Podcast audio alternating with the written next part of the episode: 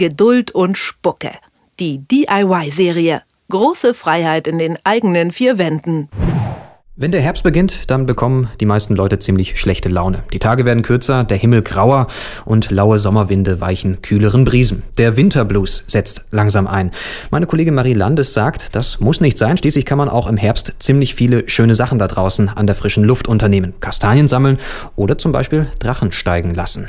Marie findet, das ist nicht nur was für Kinder. Warum wir alle mehr Drachen steigen lassen sollten und wie wir uns den ganz einfach selbst bauen, das lasse ich jetzt mir von ihr erklären. Hallo Marie. Hallo. Lukas.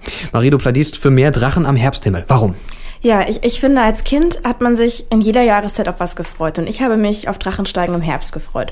Und heute bin ich schlecht gelaunt, es regnet, es ist windig und ich will mich eigentlich nur in meine Wohnung verziehen. Und dann denke ich mir aber, der Herbst ist ja nicht nur nass und kalt, er ist auch schön, es gibt viele Herbsttage.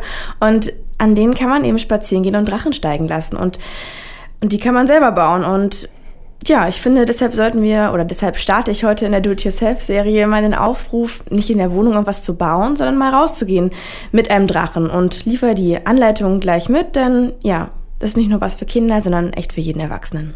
Ich äh, wenn ich selbst daran zurückdenke, also ich bin sowieso Herbstfan erst einmal.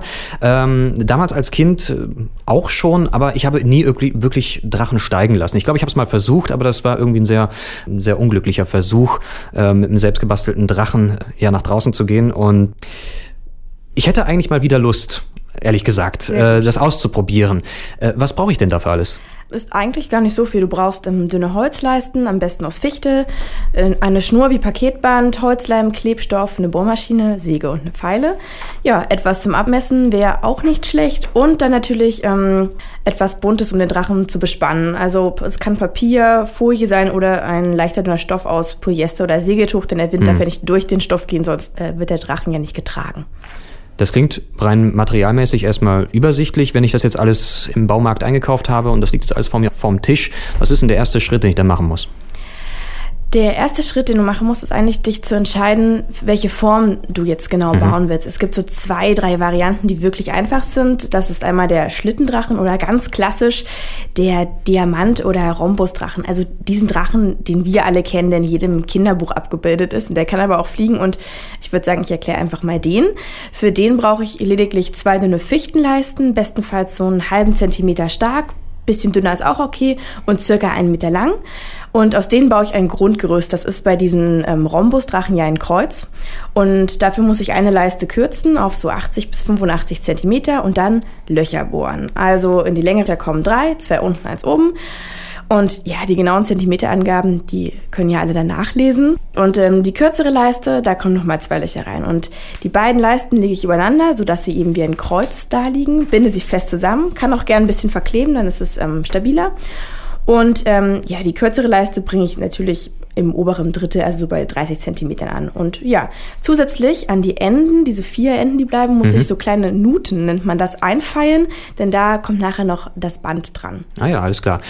Damit steht das Gerüst erst einmal. Du mhm. hast schon das Thema Bespannung angesprochen. Was muss man da mal dann machen? Genau, ich nehme zum Beispiel Paketband, das ist relativ stabil und äh, spanne das Band einmal ringsum um das Gerüst, damit es dann aussieht wie ein Rhombus und nicht mehr nur wie ein Kreuz. Mhm. Und wickle das Band äh, fest um die Nuten, verknote es und kann da auch wieder ein bisschen Holzleim oder Kleber drauf machen, damit das fester ist.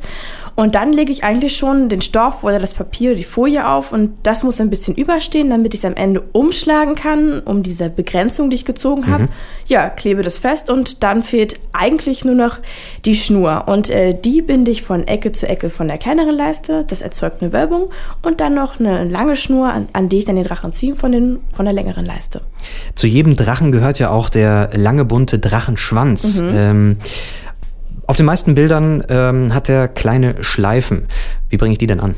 Vor allem die Frage sollte gar nicht sein, wie bringe ich die an, sondern warum machen wir das? Das ist nämlich gar nicht Deko, sondern dieser Drachenschwanz ist wirklich wichtig für die Flugeigenschaften mhm. des Drachens. Wenn ich den jetzt weglassen würde zum Beispiel, dann würde er im Wind immer ausbrechen und durch einen ungefähr drei Meter langen Drachenschwanz, den man dran macht, ähm, bleibt er relativ gerade im Wind und man hat ein bisschen mehr Spaß beim Drachensteigen lassen. Mehr Drachen im Herbsthimmel, dafür hat meine Kollegin Marie Landes mit ihrer Anleitung zum Selberbauen mit Sicherheit gesorgt. Sie hat mir erklärt, welche Materialien ich dafür brauche, warum die Schleifchen rings um den Drachenschwanz nicht einfach bloß Deko sind. Vielen Dank, Marie. Gerne. Geduld und Spucke. Die DIY-Serie. Große Freiheit in den eigenen vier Wänden.